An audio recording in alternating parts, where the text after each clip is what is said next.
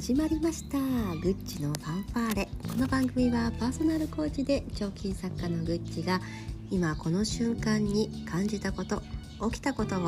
ァーストテイク一発録音編集なしでそのまま配信しているリアルトークラジオです。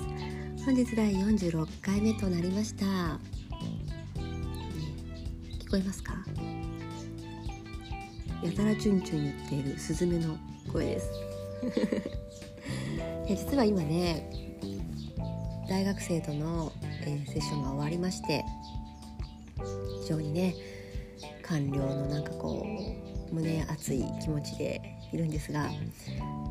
ズームをね閉じたらスズメがチュンチュンチュンチュン言ってまして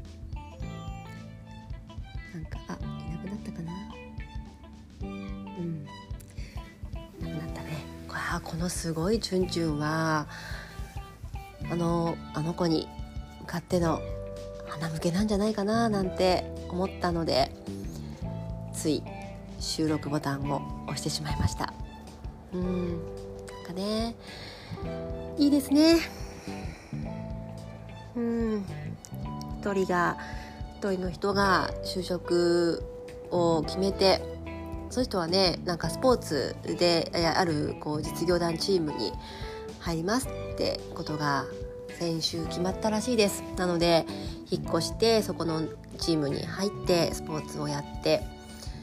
でその後は指導者になっていくっていう風な夢を持っていて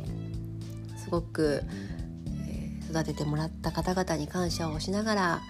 その感謝を返す恩返ししていくんだっていう決意をされていました。で別の方からも同じように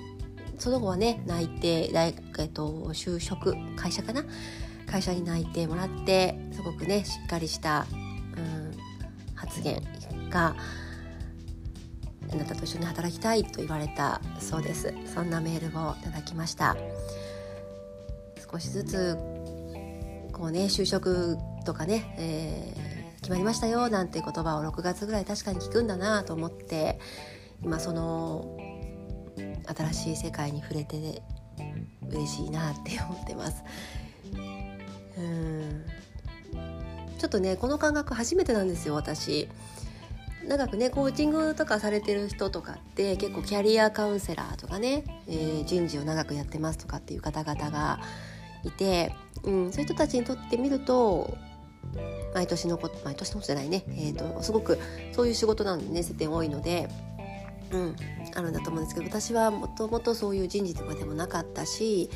一番最初のキャリアの始めも確かに採用ではあったんですけど採用広告を出してもらう営業だったのでその学生さんにの、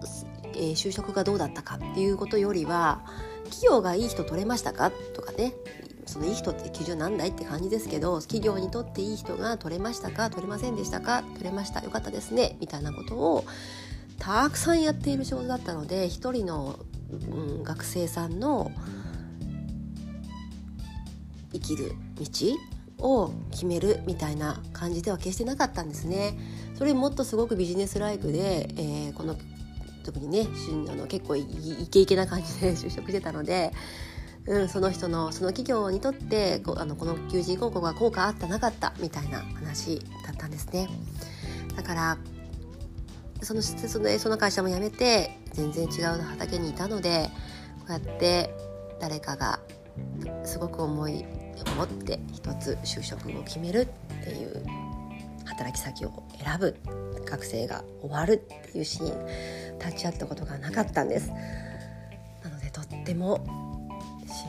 気持ちです。いいですね。新しいことチャレンジいいですね。なんかねちょうど今私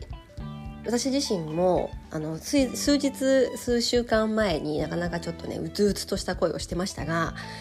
今は非常に外の天気のように晴れやかで、えー、いろいろこうできないなと思ってたこととか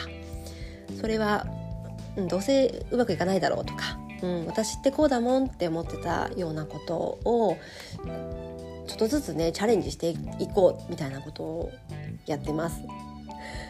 私そう今ちょっとそんな挑戦をしてますね。うん。まあ、そんなもねこの話はまあおいおい話すとしたとして今日は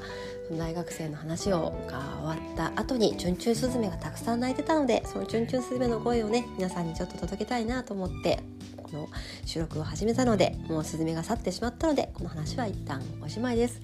今日もありがとうございます。バイバイ。